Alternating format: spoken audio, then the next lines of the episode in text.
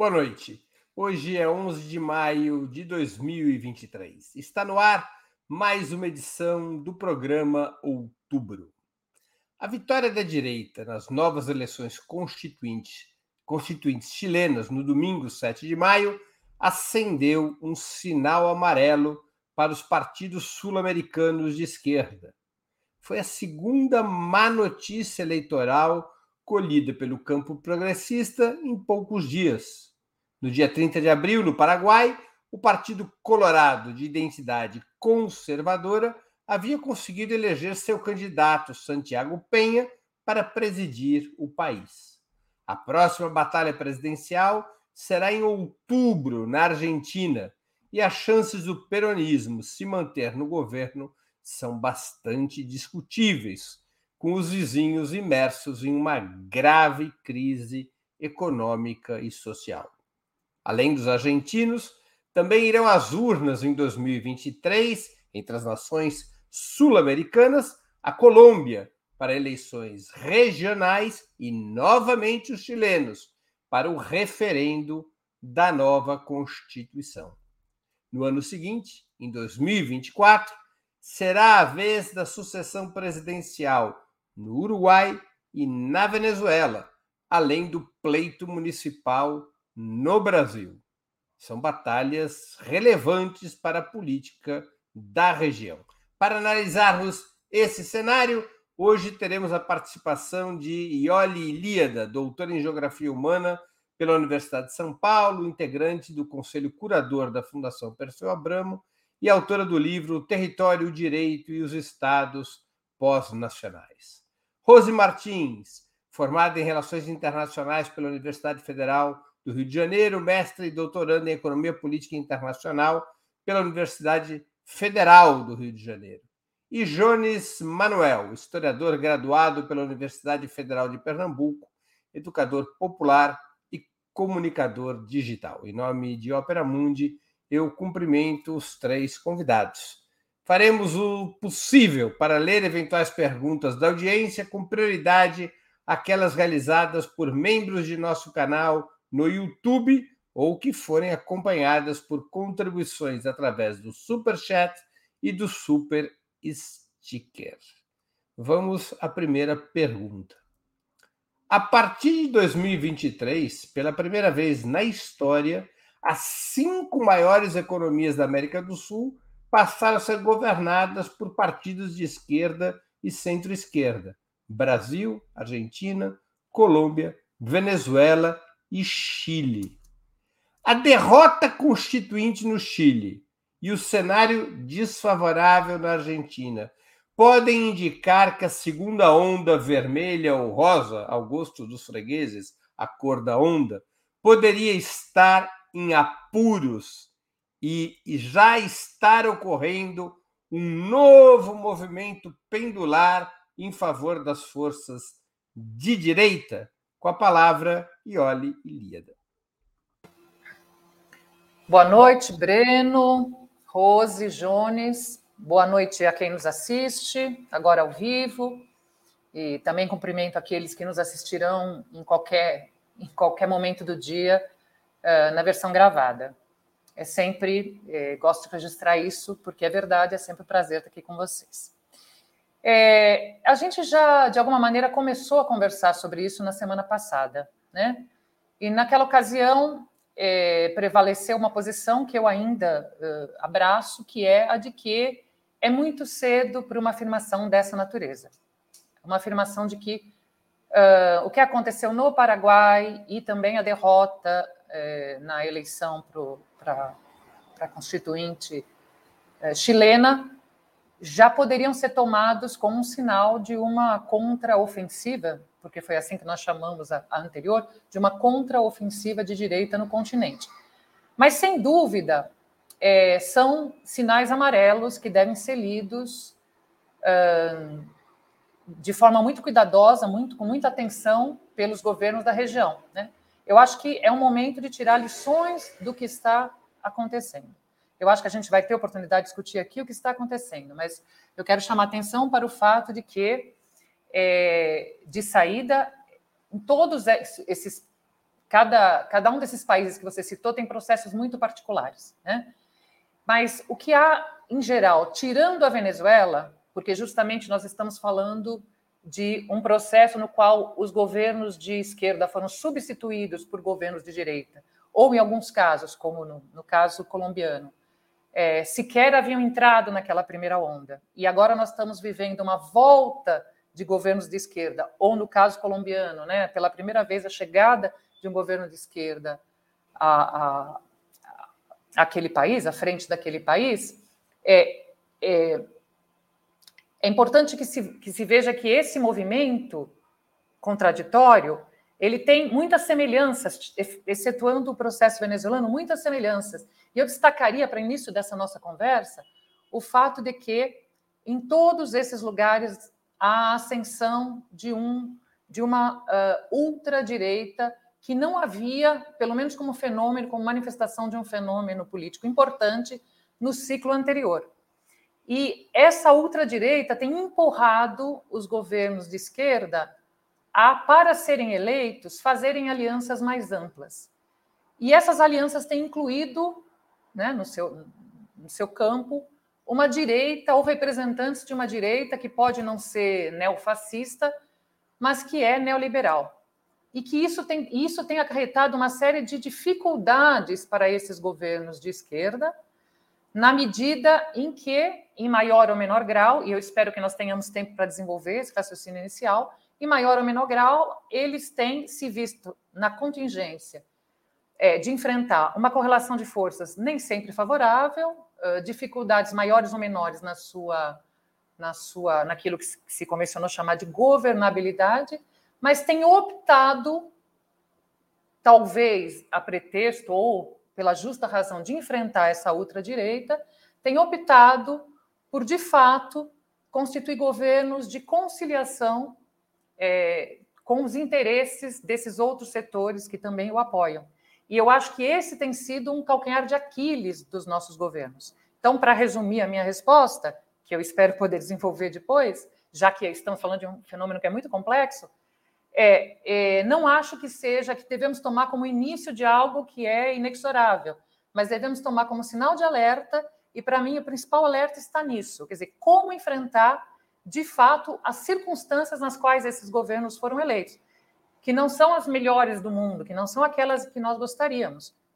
Insisto, isso é diferente para cada país, mas no geral não são é, circunstâncias nas quais a gente nada de braçada. Então, qual é a melhor maneira de enfrentar? de forma conciliadora ou tentando tensionar com a relação de forças.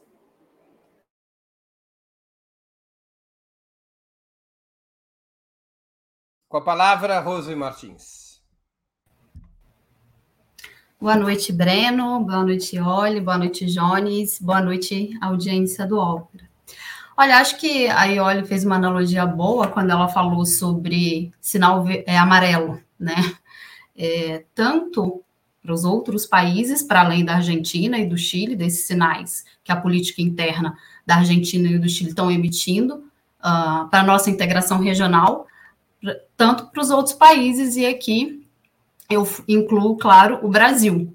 É, acho que os caminhos, tanto no Chile como na Argentina, de uma política morna e não e de enfrentamento que tem, são diferentes, dadas as características de cada cada um desses países, das características políticas, econômicas e das forças sociais, mas que esses líderes foram eleitos prometendo mudanças estruturais, mas governaram de uma forma muito morna, de uma forma até fria, uh, não encarando de frente, evitando alguns debates, e aí olha também falou um pouco disso, dessa conciliação, se esse é o caminho, eu acho que o que está acontecendo nesses dois países, é, sem dúvidas, emite esse sinal amarelo de que é preciso de refletir é, qual vai ser o futuro uh, né, dos governos, dos demais governos progressistas da região. Esses governos vão caminhar é, naquele processo que já estava sendo mais ou menos desenvolvido de integração regional, como isso vai ser levado adiante. É, acho que não é um sinal bom, né? Acho que uh, é tanto do ponto de vista da política interna como da política externa, é, do Chile mais, acho que a gente vai poder falar sobre isso também, como a política externa do, do, do Boric, mas acho que foram governos que não mostraram resultados, optaram por uma via muito morna, não mostraram resultados e agora vão colher frutos. É, a gente torce que não, claro, mas vão colher frutos de ver a extrema-direita mais forte nos países e aí ter uma virada na região, não uma virada total, porque a gente tem outros países, claro, mas que mesmo assim ressoa de uma forma muito negativa.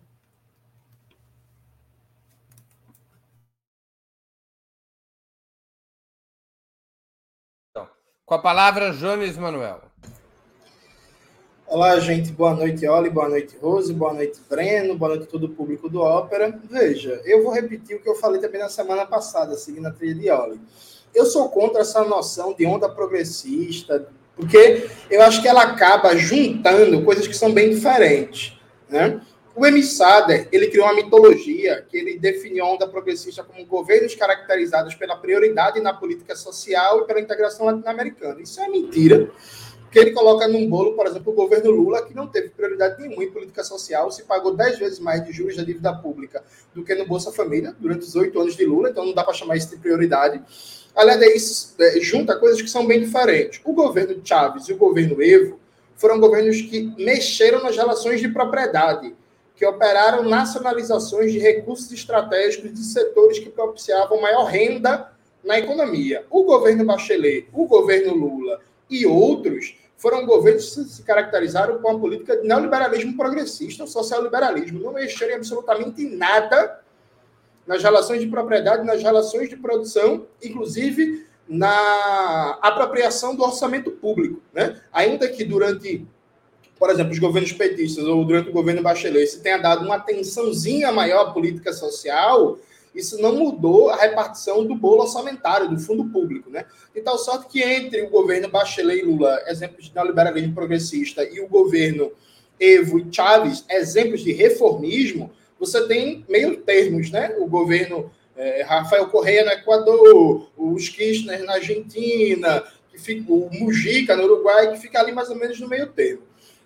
Essa tal segunda onda progressista, ela tem elementos que, com exceção do Gustavo Petro, e aí seguindo também o caminho da Iola, a Venezuela é um caso à parte, mas com exceção do Gustavo Petro, são governos todos social-liberais, que estão afundados em políticas de austeridade e que se propõem a repetir a mesma fórmula do começo da, do século, só que em condições geopolíticas e econômicas globais que não são favoráveis. Porque vamos lembrar que essa tal de primeira onda progressista aconteceu num momento de boom das commodities, de aumento substancial do preço dos produtos primários exportadores que essas economias produzem e exportam, uma atipia na história do capitalismo mundial, né? em que o preço dos produtos primários subia muito mais do que o preço dos produtos manufaturados. Isso possibilitou certo nível de crescimento econômico, geração de emprego, políticas sociais, sem mexer na renda, riqueza e propriedade. Isso não existe mais. Isso não existe mais, de tal sorte que uma política social liberal, nesse contexto, tende necessariamente a ser governos de baixo impacto em termos de popularidade e capacidade de cimentar um projeto de longo prazo. Né? Um exemplo disso, e aí para fechar, é o governo Gabriel Boric. Veja, o governo Gabriel Boric, assim que eleito, ele apresenta um programa de recuperação da economia no contexto de pós-pandemia que corresponde só a apenas 1% do PIB de gasto. Isso não é programa de, de recuperação, de reativação da economia, não 1% do PIB de gasto. Isso é uma piada de mau gosto. O exemplo, o resultado está aí que a gente está vendo no Chile, né?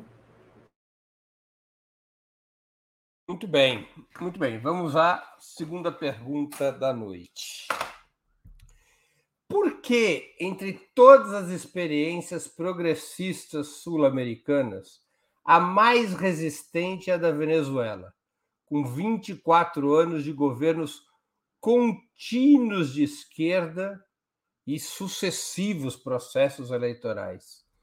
A direita explica que a explicação seria, por parte de setores de direita e até de setores de esquerda, a explicação seria de que ali existiria um regime ditatorial. O próprio presidente chileno fala isso, que essa explicação na Venezuela. Lá há uma ditadura e, portanto, não pode ser comparada com os demais países sul-americanos.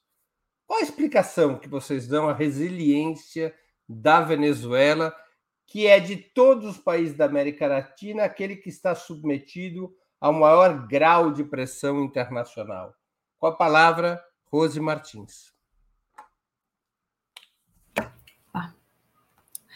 Olha, eu acho que o que ocorreu na Venezuela com o Chávez, né, foi um, uma, um aprofundamento de uma política, uma virada, uma espécie de até revolução, né, isso também é discutível. Eu estou travando um pouquinho aí, tá ok para vocês? Tá travando para vocês? Não estou ouvindo ninguém. Tá, Bom, tá travando um, é... tá travando um pouquinho. É, choveu um pouco, talvez esteja um pouco instável a minha internet. É, bom, é, o processo que o Hugo Chávez é, levou adiante na, na Venezuela, eu não sou nenhuma especialista na Venezuela, mas eu, eu sou da opinião de que ele colocou muito na centralidade dois aspectos fundamentais, que era um projeto nacional e um projeto de integração latino-americana com os povos latino-americanos. Eu acho que isso teve um peso na Venezuela, um, um, processo de identificação do povo, daquela revolução, de que aquela revolução devia ser constante, devia ser levada adiante, uma espécie de transformação social e consciência social de que aquele Estado precisava defender a sua soberania é, e levar adiante o que começou com o Chávez, né, levando em consideração também todas as mudanças materiais, e claro que tem várias coisas a serem discutidas no contexto da Venezuela, da questão, da, questão industrial, do que os, alguns economistas chamam de doença holandesa, é, tem todas as questões a serem discutidas, qual que é o sucesso disso, mas de uma melhora uh, na vida material dos venezuelanos do que tinha sido os anos 80, os anos 90. É, então, eu acho que a, essa questão ficou muito é, é, difundida na sociedade venezuelana e não concordo, claro, com esse tipo de análise da direita de que é uma ditadura e por isso não é comparável. O povo venezuelano, a gente assistiu isso nos últimos anos, com Juan Guaidó, a defesa do mandato do presidente Maduro e como eles têm uh, esse, isso é muito incutido no, nos movimentos populares da Venezuela, né? Fora todas as questões de dificuldades econômicas que eles passaram por causa dos embargos norte-americanos. É, então, eu acho que essa centralidade da questão nacional, a melhora na, na vida material e um governo de embate claro, de se chamar de esquerda, de dizer que a revolução era importante, a importância da integração com os povos latino-americanos, eu acho que isso criou um conjunto muito favorável de que ficar, de que assim um pouco com as devidas é, é diferenças, como Cuba ficasse muito incutido na sociedade venezuelana, no, na massa venezuelana, a necessidade de defesa de seu país, sua soberania, de sua própria existência. Está travando muito para mim aqui, gente. Eu quero pedir desculpas se estiver travando para vocês. Não, mas está dando para ouvir, Rosi. Pode ficar despreocupada. Com a palavra, Jones Manuel. Então, sobre o tema, tem um artigo muito bom de um camarada do PT. Ele é meio reformista, mas entende da Venezuela, que é o Breno Altman. Tem um artigo Como Chaves atualizou Gramsci para a América Latina e saiu triunfante. E eu não estou fazendo mexão com um patrão, não. Eu realmente achei o artigo bom, em que o Breno faz um debate que Hugo Chávez ele foi um dos poucos líderes do século XXI na América Latina que ele realmente fez uma disputa pela hegemonia. Isso é muito falado no Brasil de fazer uma disputa de valores, uma disputa de projeto de sociedade. Só que na prática, o que a gente chama aqui de esquerda, no Brasil, em boa parte também da esquerda, na América Latina, isso não é feito. O Chávez ele não aceitou as premissas liberais, tanto na economia como na política. Então ele foi além da ideia de aumentar um pouquinho a representatividade, e as políticas públicas dentro da democracia liberal, e operou um próprio questionamento em si do conceito de democracia liberal e trouxe uma ideia de democracia protagônica. Ele foi para além de uma ideia liberal, que é o papel das Forças Armadas, é só os militares não se envolverem na política, que é um bordão liberal que não diz nada, né? E que não apresenta proposta de reforma para as Forças Armadas. Ele foi além do bordão liberal da liberdade de imprensa e de achar que não tem que regular mídia que não tem que se considerar o poder midiático como um elemento da luta de classes.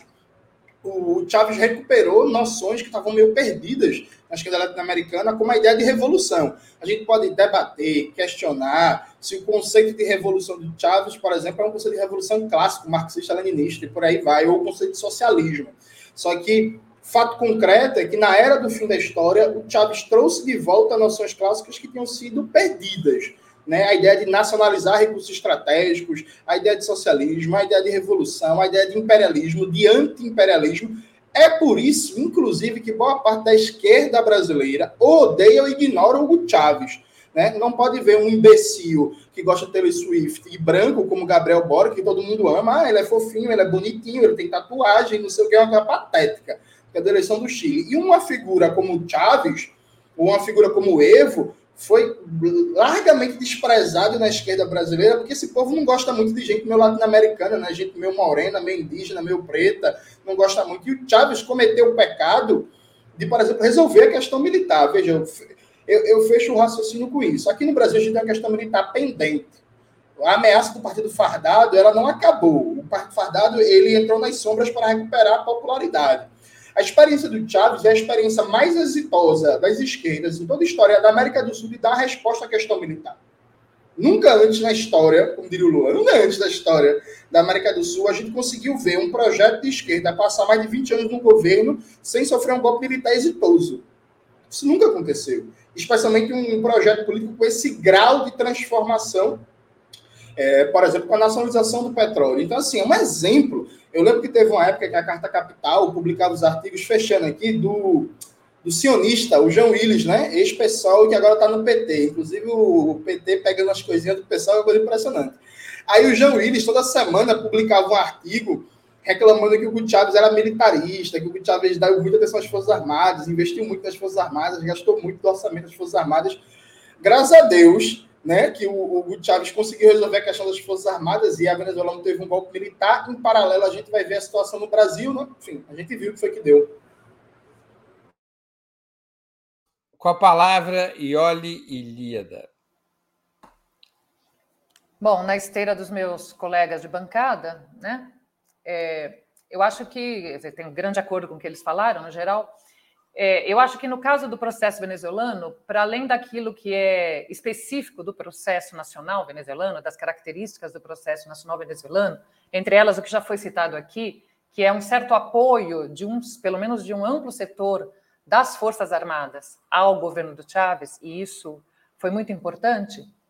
É, há algo que eu considero fundamental e que tem a ver com o que eu disse na minha primeira resposta, né? que se refere às escolhas que você faz para governar um país em que não houve a revolução, que você foi eleito pelo voto, que é um país capitalista e, portanto, no qual as classes dominantes econômicas têm poder, mesmo que você ocupe a cadeira do governo central. E é, é óbvio que a escolha feita pelo Chávez, é, seguida agora pelo Maduro, foi uma aposta na disputa ideológica e na, é, e na organização e mobilização popular. Né? E claro que isso não foi feito apenas com palavras, isso foi feito também com uma opção é, que, em alguma medida, pode até merecer uma certa crítica por conta dos fatores que a Rose já disse, da doença holandesa, etc., mas foi uma opção por reverter a renda petroleira fundamentalmente para programas sociais que melhorassem a vida dos setores de baixa renda. Isso se mostrou ao longo da história fundamental para manter esse apoio aos governos é, do, aos governos é, de chavistas, vou chamar assim, porque acho que o Chaves já merece que esse adjetivo entre para o nosso vocabulário. É, isso diante de muitas tentativas de desestabilização, muitas de várias naturezas, golpes internos, até a patética, a patética autoproclamação de um presidente alternativo. E é importante que se diga, até porque o Breno falou sobre a narrativa, né? A respeito do governo venezuelano, de ser uma ditadura, é, é interessante observar que isso se assenta fundamentalmente na ideia de que as eleições não são livres. Existe o resto, assim, intervenção é, nos meios de comunicação, mas o fundamento é que lá as eleições não são livres. O curioso é que houve várias eleições, houve vários observadores internacionais, Instituto Carter já foi observar e uh, referendou né, as eleições como limpas, etc. Mas isso é baseado numa ideia fundamental. A ideia fundamental é o seguinte: esses governos são maus. Esses governos fazem mal para a população. Portanto, como a população pode votar neles? Certo? Como pode a população os eleger? Só pode ser porque existe fraude. Então vejam que é um raciocínio circular construído em torno disso. É, é, esses governos, eles são governos ruins, fazem mal à população. A população não pode gostar deles. Não pode gostar deles. Bom, se eles ganham a eleição, só, essa eleição só pode ter sido fraudada. É este raciocínio circular, que não tem nenhum fundamento, nenhum alicerce, nenhuma comprovação, que sustenta a narrativa de toda a mídia, inclusive a mídia ocidental, a mídia pró-americana, principalmente, inclusive a nossa. Né? Agora, se sustenta por causa disso. E neste momento, para concluir, vocês sabem que a Venezuela está sob um cerco. É, para além do cerco político, ela está sob um cerco econômico, né, que se refere às sanções impostas pelos Estados Unidos, que uh, impõem dificuldades sérias ao processo venezuelano. E teremos eleições, então a gente não sabe, assim, existe um processo lá, não, não vamos ter tempo de discutir aqui, aqui neste, neste bloco. É, o processo venezuelano é, afunda esse processo de conversa com a oposição, mas a gente não sabe o que vai acontecer é, na eleição que vem. Agora, a resistência venezuelana é impressionante e ela só se deu, no meu modo de ver, porque ela construiu uh, esse duplo poder, né? ela construiu essa, esse apoio grande, é, na, esse apoio social. E acho que isso deveria ser levado em conta nos nossos debates. Muito bem, vamos a mais uma questão. Por que nenhum dos governos sul-americanos, nenhum dos governos progressistas sul-americanos, desde a primeira onda, iniciada em 1999, exatamente com a posse de Hugo Chávez, porque nenhum desses governos progressistas sul-americanos conseguiu escapar da tendência crescente à desindustrialização da região, com a predominância cada vez maior da exportação de matérias-primas, minérios e produtos agropecuários como o setor mais dinâmico da economia, com as consequências é, sobre a sociedade que todos nós conhecemos, piores empregos e assim por diante. Com a palavra, Jones Manuel. Então, é, outro dia desse, acho uns dois meses atrás, eu lancei um vídeo no meu canal debatendo esse aspecto no Brasil, né? É possível reindustrializar o Brasil. E eu falei uma coisa que chocou algumas pessoas, né? mas é um dado objetivo. Veja, não existe industrialização precedida de uma guerra, em geral, de uma guerra civil, de uma revolução ou de um violentíssimo golpe de Estado. A industrialização tem como pressuposto uma reorganização radical do bloco no poder, que cria um poder político com mão de ferro e que consiga impor ao conjunto da sociedade as mudanças estruturais nos padrões de desenvolvimento, nas relações de propriedade e nos processos de trabalho.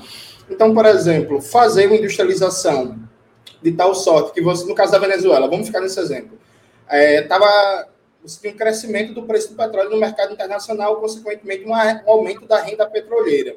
Converter essa renda petroleira num processo de industrialização retardando um pouco esse, esse direcionamento da renda petroleira para políticas sociais imediatas, significaria, por exemplo, passar o ceral em toda a burguesia para impedir um golpe de Estado previamente.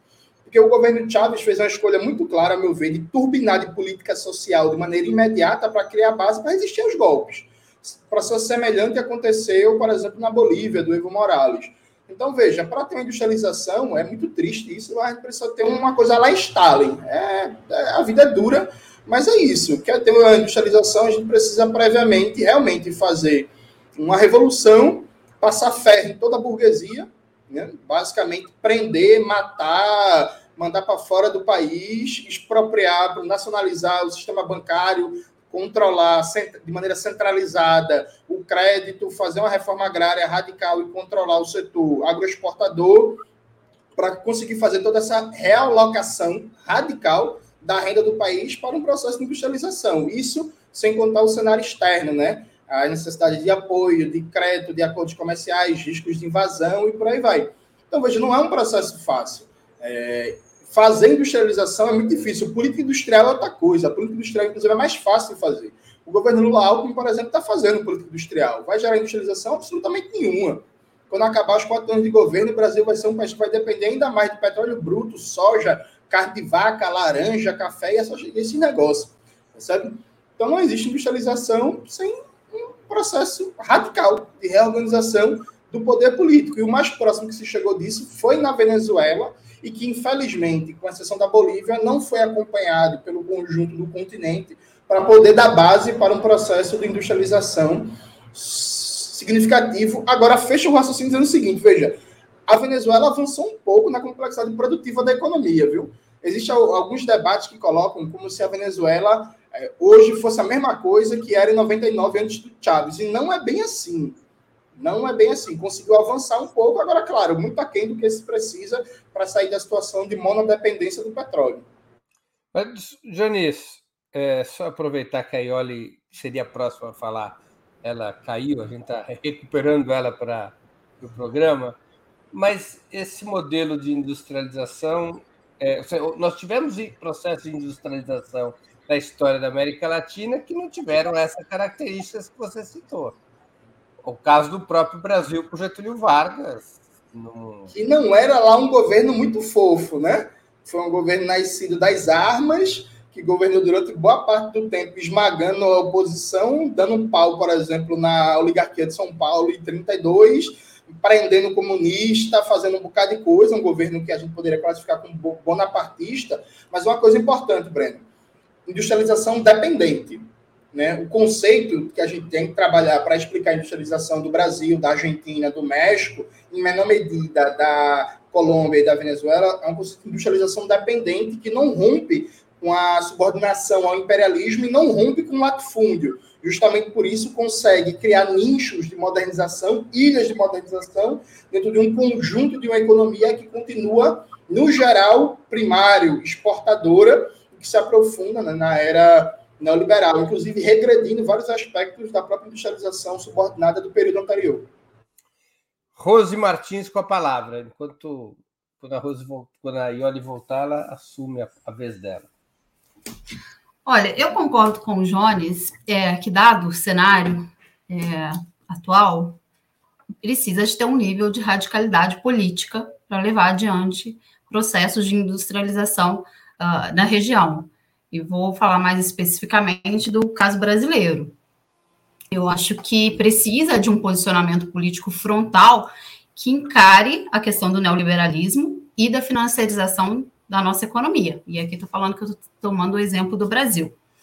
Agora, eu acho que precisa entrar nessa análise, nesse cálculo aí, questões internacionais e o que isso, o que muda no sistema internacional com a, a, chegada do neoliberalismo a partir dos anos 70 e a partir dos anos 90, quando é, vira a melhor política, a política de, de globalização, neoliberalismo, é o que precisa ser vendido, e os países uh, mais pobres compram essa ideia, e quando governos de esquerda que colocam a questão, alguns nem colocam, para ser justo, colocam a questão da necessidade de industrialização, de lidar de uma forma mais uh, igual ou, ou, ou que con consiga levar a cabo adiante processos internos é, numa economia interdependente, no sistema internacional, de como esses governos encontram dificuldades, tanto com os países mais ricos, com, como com as burguesias internas que defendem os interesses financeiros desses países, de cadeias produtivas desses países e, e, e, do sistema financeiro desses países.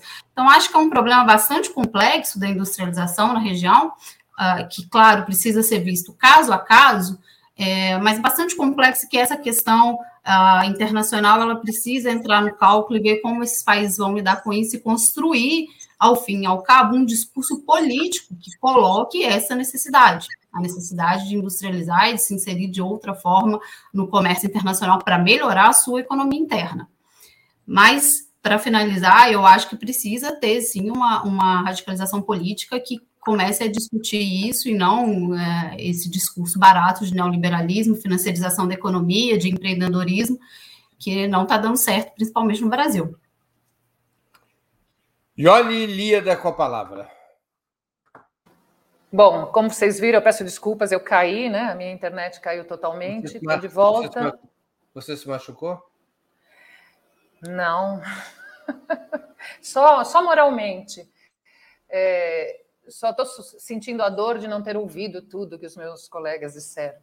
Não, é verdade, eu peço desculpas, eu não escutei tudo, então, mas. É... Oi, Oli. Eu disse que tinha que matar a burguesia, só para te atualizar. Ah, então tá bom. Ainda bem que você avisou, porque eu ia começar dizendo, eu concordo com os que os meus colegas disseram. Não, mas falando sério, gente. É, bom, primeiro, é importante a gente não esquecer que existe um problema estrutural aqui no, no, na região, né? E a gente, quando a gente fala em reindustrialização, a gente pensa principalmente no caso brasileiro, né? Mas uh, pouco no caso argentino, mas é preciso lembrar que é, mesmo com os programas ali da CEPAL, né, nos anos 50, poucos países aqui da América Latina de fato conseguiram desenvolver uma indústria, uma indústria é, pujante, uma indústria poderosa. Na verdade, os países aqui mantiveram a sua sina de é, inserção na, na divisão internacional do trabalho como fornecedores de produtos primários. Então, há um problema estrutural grande.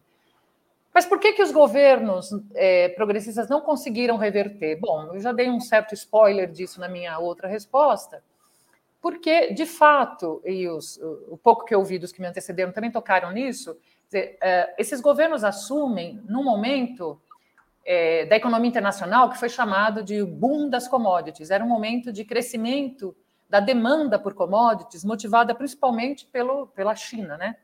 pela, pela demanda chinesa. E os, esses governos se beneficiaram disso. Foi positivo. Isso gerou, é, para governos que assumiram um, países com problemas, com problemas de dívida, com problemas de distribuição de renda, com problemas sociais graves, ter um ingresso de renda importante é, ajudou a que esses, esses governos, ainda que não, não fizessem uma, uma não fizessem reformas estruturais, conseguissem é, fazer políticas públicas e que de fato alcançassem é, os setores populares, né? De, de tal sorte que de fato os indicadores os indicadores de pobreza, os indicadores uh, uh, sociais de, de, vários, vários aspectos melhoraram muito nesses governos. Mas isso se deve, é preciso reconhecer, em, em um, certa medida também aos ingressos obtidos com a venda de commodities.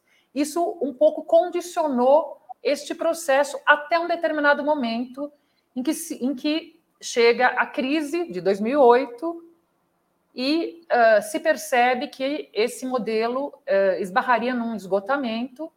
E há uma discussão em vários desses países, vários desses governos começam a discutir uma forma de ampliar sua indústria ou de se reindustrializar, como no caso brasileiro. O caso argentino também pode entrar nessa, é, nesse, nesse tipo.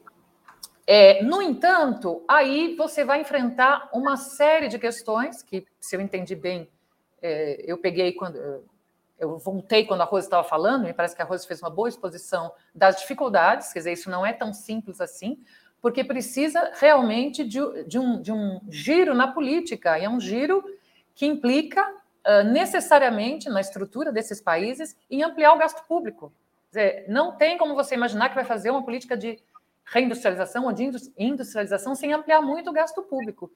E uh, isso até foi tentado no caso brasileiro, em certa medida, mas houve um esgotamento daquilo que se podia gastar ou daquilo que se imaginava poder gastar, comendo pelas beiradas, digamos assim, utilizando o BNDES, utilizando o Petrobras, e se intentou uma saída, eu estou me referindo ao Brasil como um exemplo, se intentou uma saída na qual uh, se dependeria do, da, do investimento privado. E quando se chegou nesse ponto em que, para a reindustrialização, era importante o aumento do financiamento privado, foi quando é, esses governos chegaram, o governo brasileiro, por exemplo, chegou ao seu limite no ponto de, do ponto de vista do manejo de uma política econômica de crescimento e, portanto, de ampliação das políticas sociais, etc. E também a, a, as classes dominantes perceberam que uh, os governos, de alguma maneira, esses governos de esquerda, de alguma maneira, estavam reféns sua própria, das suas próprias decisões. Isso ajudou a criar um caldo de cultura no qual eles viram uma possibilidade de derrubar esses governos. É claro que eu estou falando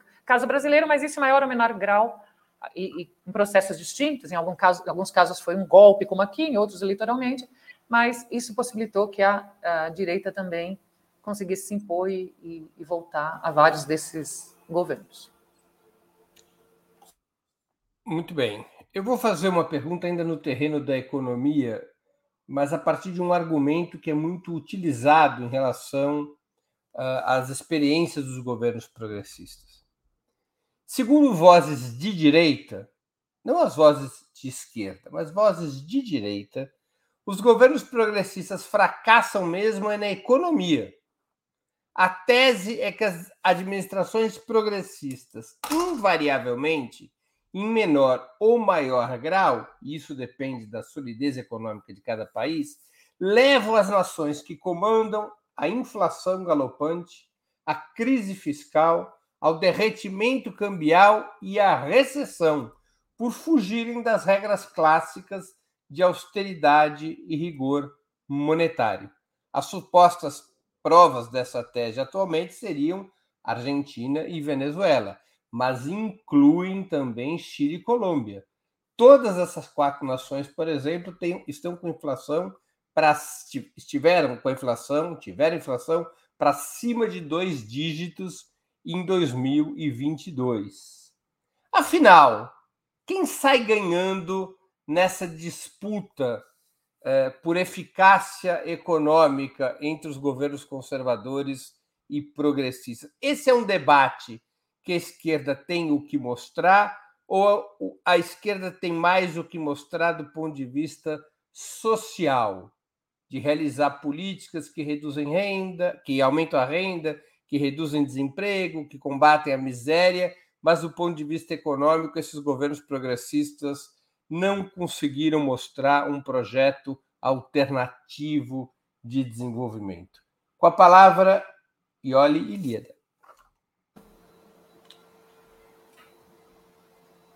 É, não, eu, eu, eu divirjo frontalmente, evidentemente, dessa, desse discurso da direita, e é, basta, infelizmente eu não tenho dados aqui para mostrar, mas basta que se uh, recorra a qualquer texto, e há vários bons textos, até livros publicados, um, na, na, nos anos 2000, na década de 2000, é, e 2000 até 2010, é, justamente naquele primeiro momento em que você teve vários governos, não vou usar, em homenagem ao Jânio, não vou usar a palavra ciclo, mas naquele momento que você teve vários governos de esquerda à frente dos, da, dos países latino-americanos, existem vários é, textos, tratados, é, livros publicados que mostram o quanto a situação econômica, não estou me referindo nem à situação social, nem só à diminuição da pobreza, a situação econômica dos países aumentou, medida em PIB, né? Assim,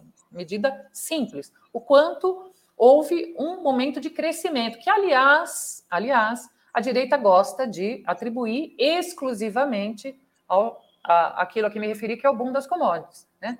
Mas esse era o discurso. Na verdade, houve um crescimento.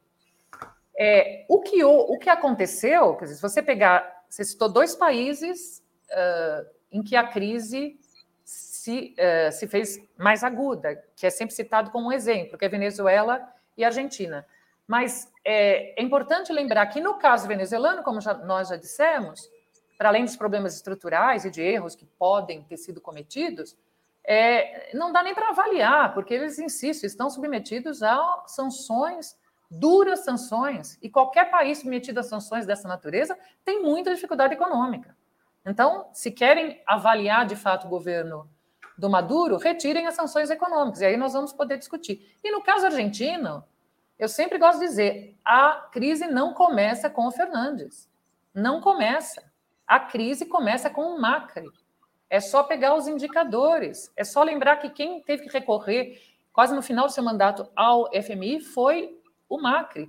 É só lembrar que a inflação não começa a aumentar com o Fernandes, começa a aumentar com o Macri. Então, não é verdade que são os governos de esquerda que gerem mal a economia. Pelo contrário, os melhores momentos da economia dos países latino-americanos coincidem, não por acaso, com, é, com uh, governos de esquerda. Agora, o que acontece é que existe algo que não pode ser desconsiderado e que a gente vem discutindo aqui há muito tempo, que é a situação internacional. Né? Nós não podemos esquecer que nós estamos num momento de crise econômica internacional, de crise do capitalismo, de crise profunda. Então, há certos aspectos dessa crise que foi amplificada pela pandemia e agora pela guerra na Ucrânia, que são mundiais, inclusive. Né? Inflação, é, é, dificuldades no comércio internacional, enfim, uma série de dificuldades com as reservas, é, reservas nacionais, dificuldades geradas pelo dólar, pelo câmbio. Há vários desses aspectos é, que, para além dos problemas estruturais, estão agravados por uma crise internacional. Então, essa, essa versão não, não resiste a uma análise objetiva dos fatos. Não resiste. Inclusive, é bom lembrar que governos de esquerda, aliás, de direita na América Latina, também estão enfrentando muitas dificuldades. Eu citaria aqui o Uruguai e o Equador. Então, há algo da crise.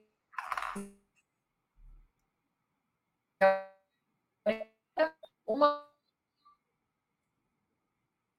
é, aí olha, teve de novo problema de conexão. Ai, Voltei. Não, tá difícil aqui.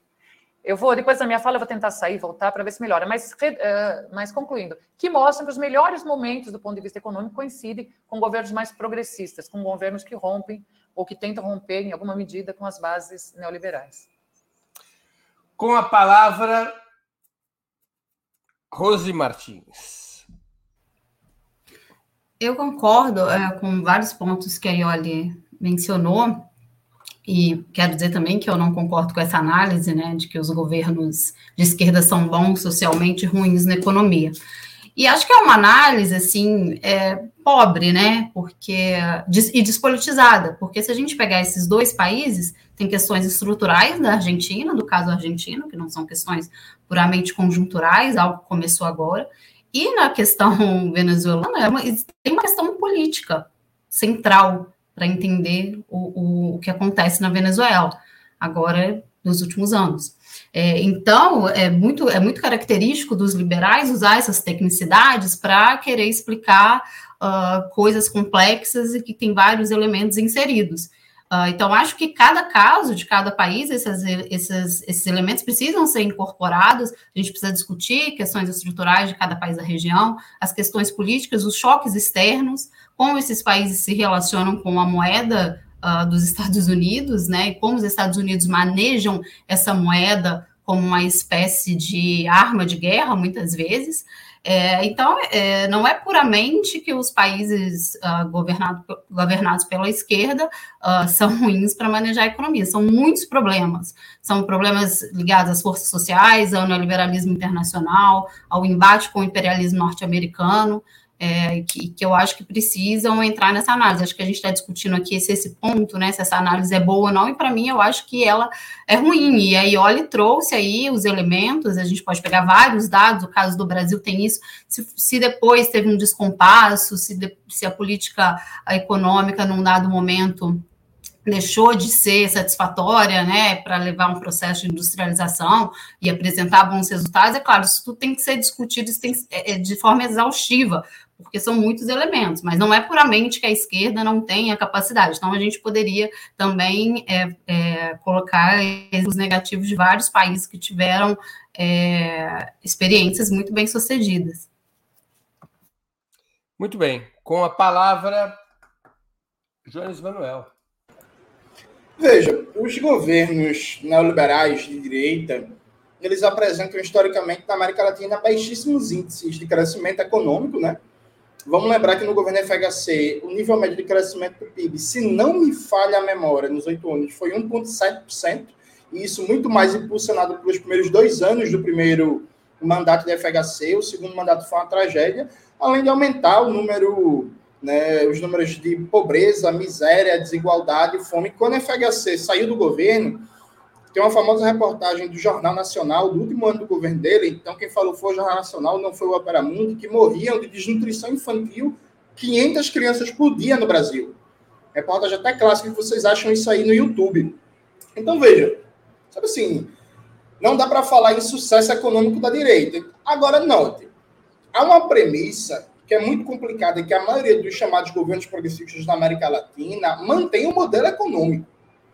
Tem uma coisa que, por exemplo, deveria envergonhar todos os meus amigos petistas e do PCdoB, e do PSB e do PDT, mas não envergonha, que era, quando a lei de responsabilidade fiscal foi aprovada, todo mundo que se dizia de esquerda ou com cheiro de centro-esquerda foi contra né? e fazia crítica, inclusive, à contra-reforma do Estado promovida pelo Bressa Pereira, que hoje em dia paga de desenvolvimentista, né, desenvolvimentista, que abriu espaço para OS, OCIPs e várias formas de privatização do orçamento e das políticas públicas. A promessa do presidente Lula, na primeira eleição que ganhou, era revogar a lei de responsabilidade fiscal e rever a contra-reforma do Estado do Bressa Pereira, aprovada no governo FHC. todos do PT, do PCdoB, do PSB do PDT passaram a defender a lei de responsabilidade fiscal. Todos, todos, todos, todos. Inclusive, esse tema morreu. Assim como morreu a ideia de rever a contrarreforma do Estado e acabar com safadeza de OS, de OCIPs para todo canto. Ou seja, há uma prática aqui que é assim, ó, pega o, o governo da direita, né? Aí mantém tudo do que é estrutural, tudo em termos de privatizações, de desregulamentação, de contrarreformas do Estado, e aí tenta mitigar um pouco ou corrigir os, é, as expressões mais absurdas, mais grotescas do neoliberalismo, mas mantém tudo. Na internet, volta e meia, tem uma polêmica aí meio besta se o governo Lula foi ou não neoliberal, ou se o governo FHC era neoliberal, fez as contrarreformas neoliberais, se nenhuma reforma foi, foi desfeita, o governo Lula foi neoliberal. Agora, claro que mudou a política econômica. Né? Assim, partindo do pressuposto que o neoliberalismo não é só uma política econômica, é um modelo de desenvolvimento numa fase histórica do capitalismo. Então, o problema dos governos de esquerda, na real, é que eles se propõem a ser gestores da ordem com preocupação social, uma certa caridade cristã. Muita gente que veio da igreja católica, né? Gosta de pobre, aí chora, e aí diz que não quer ver o povo passando fome, não sei o quê, e por aí vai mas na hora de pensar na reforma agrária, de enfrentar o latifúndio, de nacionalizar setores estratégicos da economia, de reduzir os juros para rever, por exemplo, o montante do orçamento público que é pago na, nos juros da dívida pública, na hora de desdolarizar a economia, aí a disposição de enfrentamento é quase nula ou inexistente. Ou se não, para concluir, na oposição todo mundo é keynesiano, né? É uma coisa impressionante. Inclusive, se eu fosse a Unicamp, a Universidade são Paulo, eu romperia com o PT. Porque quando o PT está na oposição, todo mundo faz peregrinação para a Unicamp, todo mundo vira keynesiano. Né? Aí, quando assume o governo, eles esquecem da Unicamp, botam um, banco, um bocado liberal para comandar a economia, aí quando perdeu o governo novo, aí volta para a Unicamp, aí fica o eterno jogo. Né? A Unicamp é uma espécie de, de, de, de é, é, é, ente acadêmico que é procurado só na época da oposição, na época do governo, não. Muito bem, vamos à última pergunta é, da noite. Apesar de minoritário no parlamento, o governo Gustavo Petro na Colômbia tem conseguido avançar em reformas relevantes, como a tributária, a tributária e a da saúde, além de apresentar e conseguir aprovar um robusto plano de investimentos públicos que rompeu, em certa medida, com as barreiras da política econômica liberal. O seu método é recorrer à mobilização social e a uma pressão permanente e pública sobre o parlamento, além de liminarmente colocar para fora do governo os partidos eventualmente aliados cujos parlamentares não votam nas propostas do presidente. O modelo de Gustavo Petro poderia e deveria servir de inspiração a outros países da região? Rose Martins com a palavra. Eu acho que os outros países da região estão tendo uma oportunidade de ver o que está acontecendo em dois países de forma consecutiva e tirar as lições. O que está acontecendo no Chile e o que está acontecendo na Bolívia, na, na Colômbia, perdão que está acontecendo na Colômbia. Então, acho que estão, o Brasil, por exemplo, espero que olhem e, e consigam tirar as lições.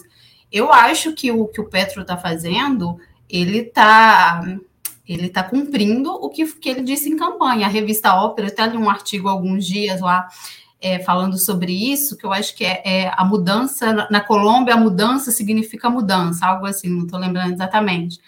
Mas que que fala de, de, é, é, de, como o Petro e também a, a, sua vice, né, a França Marques, como eles estão engajados num discurso de enfrentamento, mesmo que esse discurso ele tenha seus riscos, porque ele não tem é, o Petro não tem a maioria no parlamento. Então ele foi lá e botou para fora sete ministros. É, o ministro da Saúde estava, não estava, nem o ministro da Saúde, nem o ministro da Agricultura estavam engajados em duas causas muito importantes, que é a criação de uma espécie de SUS lá, né, um sistema único que eles não têm, é, e nem na reforma agrária, que é o que foi falado na campanha, que atende a uma base uh, do, do, do, eleitorado majoritário do Petro. e ele foi e mandou esses ministros embora. É, o discurso que ele fez no primeiro de maio também foi bastante emblemático, né? É, falando que se as mudanças não ocorrerem, o povo vai fazer revolução. É, e aí o pacote dele foi aprovado no Congresso logo depois. Então eu acho que nesse momento é, os, os outros países da região é, é, esses outros governos progressistas precisam olhar e entender o que está acontecendo e pegar esse paradigma em Chile e, e Colômbia, entender o que está acontecendo e tirar lições desse tipo. Sempre que eu faço as análises, claro, a gente tem que levar em consideração as forças sociais e as forças políticas de cada um desses países, mas não é imune a tirar lições e entender como está sendo levado um processo de mudança e uma retórica política que precisa ser, que já está claro que uma forma de governar morna ou fria não está dando certo, que é preciso chamar o povo é, levar a mudança adiante, chamar o povo para esse processo, né? Se não temos a maioria no parlamento, falar de forma direta para o povo que precisa mudar, quais foram essas promessas, que essa, essas promessas precisam ir adiante, e deixar esse projeto claro, né? Se ele vai lá e se ele demite um ministro da Saúde, um ministro da Agricultura, que eram contrário a pautas essenciais para melhorar a vida do povo, principalmente do povo mais pobre, é é, é, muito sintomático. E, e sem falar que a Colômbia ela tem um contexto de forças de esquerda muito mais desfavorável que em outros países como o Brasil. Né? A questão da Colômbia, a morte de militantes, é uma coisa horrorosa. Então, acho que serve de inspiração e de lição para os outros países da região, do ponto de vista de como conduzir esse embate e essa luta, digamos que até ideológica e de discurso com a sociedade, né? Como o, o povo e como as classes uh, trabalhadoras vão participar desse processo de mudança de um governo que se propõe, que se propôs desde o início a ser de esquerda. Com a palavra, Jones Manuel. Veja, eu acho que existe uma característica mais geral que serve para todo governo e que se propõe a ter uma perspectiva de mudança efetiva, que é não governar frio, né? Eu acho que algo que varia de país para país, mas se você quer alterar a correlação de forças institucional, você precisa jogar o debate público para além das instituições. Você precisa conversar diretamente com a população a partir de cadeias de rádio e TV. Você precisa chamar mobilizações de massa, você precisa se apoiar em mobilizações de massa. Isso é invariável.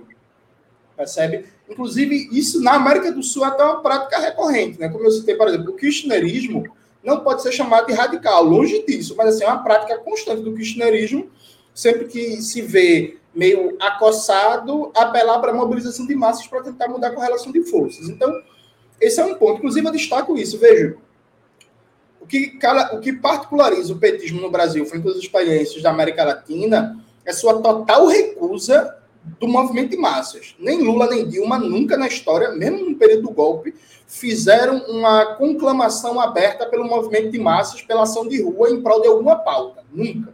Isso nunca aconteceu. Mesmo na época do golpe, o discurso foi muito mais um discurso passivo de denúncia, importante a denúncia, evidentemente, mas não foi um de denúncia para conclamar a luta de ruas, o enfrentamento. Agora tem um segundo ponto que é específico da Colômbia e do Chile, que são países que recentemente passaram por rebeliões populares. Eu acho que a gente não pode esquecer disso. Veja, além das, da outra especificidade da Colômbia, que é do processo de paz depois de quase 50 anos de guerra civil com as Farc. Veja, Chile e a Colômbia passaram por rebeliões populares. Uma rebelião popular, você não esquece em dois, três anos. Está latente, está vivo ainda na correlação de forças. Então, por exemplo, estava comentando isso com o Pedro Mari. Quando o Petro fala no 1 de maio que quem impede as reformas provoca a revolução, essa frase do Petro não é só uma frase de efeito, é uma frase num país que passou por 50 anos de guerra civil e que passou faz poucos meses por uma rebelião popular gigantesca, com greve geral, com enfrentamento na rua, com gente morrendo, com barricada e por aí vai. Então, a tática do Petro é uma tática de quem? Primeiro, tem uma visão estratégica. Petro não é fofinho, não escuta Taylor Swift, não é autonomista, não vem dessa coisa meio pós-moderna, meio, sabe, gosta da União Europeia, só a favor da, dos direitos humanos como valor universal, essa coisa meio bórica. O Petro vem de uma outra formação, formação, inclusive, eu diria clássica. A propósito, nesse ponto, eu fecho muito com os velhos, viu? Com os mais antigos, com a velha guarda. Todo mundo que vem da, da, da da nova geração, meio da nova esquerda, da New Left, só faz desgraça, né? Por isso que eu gosto do povo mais das antigas, do Chaves, do Evo, do Petro. O povo sabe vir uma formação mais século XX. Então, Petro tem uma visão estratégica muito boa, é alguém que consegue pensar política. A França, Marx, também é uma liderança muito importante, que tem muito peso, muito respaldo na Colômbia. Ela é muito popular, inclusive entre os jovens. Eu estava conversando com dois amigos meus colombianos que falam, inclusive, a juventude gosta muito mais da França do que do Petro. Isso é um fator importante. E eu acho que ele vem dando uma lição de que é possível governar sem rendição. Né? Para fechar de verdade, porque meu tempo já estourou, veja, hoje foi anunciado que o presidente Lula, o governo Lula, na verdade, né, vai distribuir 24 bilhões de dividendos para os acionistas da Petrobras. Sabe? Pelo amor de Deus, é a enésima redução, a gente não aguenta mais, é só desgraça, é só notícia ruim. Então, é importante alguém mostrar que é possível sim governar sem rendição, e eu acho que o Petro vem fazendo isso muito bem. Muito bem. A próxima e a última a falar é a Ioli Ilíada. E nós tivemos aqui uma pergunta do Alberto Alves, que contribuiu com o Superchat, que é interessante. O discurso do Petro não é antidemocrático golpista? Ioli Ilíada com a palavra. Bom, espero, espero que a minha conexão não me derrube. É, e acho essa pergunta, é, a pergunta que o Breno fez, primeiro, mas também depois a que o nosso ouvinte mandou, mas acho essa pergunta que o Breno fez muito importante porque ela me permite é, retomar algo que eu disse no começo da nossa conversa, sobre as escolhas que os governos é, devem ou podem fazer, os governos de esquerda, diante de uma correlação de forças que não é a favorável. É, a gente escuta muito aqui no Brasil, mas isso também é repetido em outros países, e que é, é preciso tomar cuidado, a correlação de forças não é favorável e, uh, dependendo da, da, da, dependendo da posição que você assuma, você pode provocar é, dentre os nossos inimigos o afã de é, desestabilizar ou derrubar os governos eleitos. Só que a história já mostrou aqui na América Latina, em outras partes do mundo também, mas aqui na América Latina, que façam o que façam os governos, sejam mais ousados ou sejam mais conciliadores, os inimigos, à direita, sempre vão tentar desestabilizar e derrubar. Isso não tem a ver com o que os governos fazem, tem a ver com as condições que eles, os inimigos, encontram para executar os seus planos. Então, acho que essa é a primeira coisa que deveria ser levada em conta. E o Gustavo Petro é um ótimo exemplo de que existem alternativas. Claro, nada é seguro nessa vida. A gente está aqui conversando e ele pode ser derrubado daqui né, a alguns dias. Mas não me parece o mais provável nessa altura do campeonato. O que fez o Gustavo Petro? Com nove meses de governo, ele Olha, estava... Na Colômbia, na Colômbia dá muito trabalho derrubar um presidente. Dá bem mais trabalho deles, que aqui. O método deles é uma via mais expressa. Eles liquidam o presidente. É, num, num, certo ponto de vista não, é, não dá mais trabalho, é até mais fácil, mas enfim, não, não, não, esperamos que não cheguemos a isso. Mas voltando, o que aconteceu com o Petro? Com nove meses de governo, ele estava caminhando, ele estava correndo um sério risco de se tornar aquilo que se chama na política, os americanos que inventaram o tal pato manco. Ele já tinha uma queda verificada nas pesquisas, uma queda de popularidade, perda de apoio popular, e já tinha percebido que ele tinha fiéis a si no, no Congresso 20% do parlamento, 20%. Então, ele percebeu, e ali, claro, a, a gota d'água, digamos assim, foi a votação da reforma da saúde, que ou ele é, fazia, tentava fazer o que outros tentaram e foram mal sucedidos, e eu citaria aqui Ampassan Pedro Castilho, e nós nem discutimos o Peru aqui, é, que é fazer mais concessões para tentar se manter, ou ele tentava uma jogada que era enfrentar e dobrar a aposta. E foi o que ele fez, como vocês já disseram, a, a reforma ministerial, o discurso no primeiro de maio, foi um discurso, inclusive um discurso que conclamou a manter o povo é, em luta permanente. A pergunta do, do, nosso companheiro ali é se ele é antidemocrático e, é, desculpa, antidemocrático e autoritário. Eu sempre digo, é, em face dessas questões, que o povo na rua é, é, genuinamente lutando por, uh, por seus direitos, genuinamente lutando por uma distribuição do poder e a riqueza, é democracia concentrada, é democracia direta. O que é democracia? Né? A definição mais popular é o governo do povo. Mas quando o povo vai à rua reivindicar direitos, por que isso é antidemocrático? Isso é o demo na veia. Demo não é não de demônio, demo de por favor. Isso é o povo, né? O povo na rua. Então, não governar através da mobilização do povo, uma mobilização legítima, por causas legítimas, por causas que significam a democratização efetiva do poder e da riqueza, é democracia na sua forma mais pura e mais essencial. Esse é o meu ponto de vista. E esse discurso, para fechar aqui, eu sempre me estendo, qualquer dia eu serei, receberei um cartão vermelho aqui do, do Breno, mas é, retomando o nosso ponto, este é um exemplo, pode dar errado? Pode, mas esse é um exemplo que correlação de força serve para ser considerada, mas se os governos de esquerda querem cumprir, cumprir o seu programa, não estou falando nem em fazer né, a revolução, mas cumprir o programa pelo qual eles foram eleitos e não frustrarem as expectativas daqueles que votarem, votaram nele, o que é o caminho mais curto para a volta da direita, eles precisam tensionar a correlação de forças, inclusive para que o povo veja o que está em jogo e o apoie.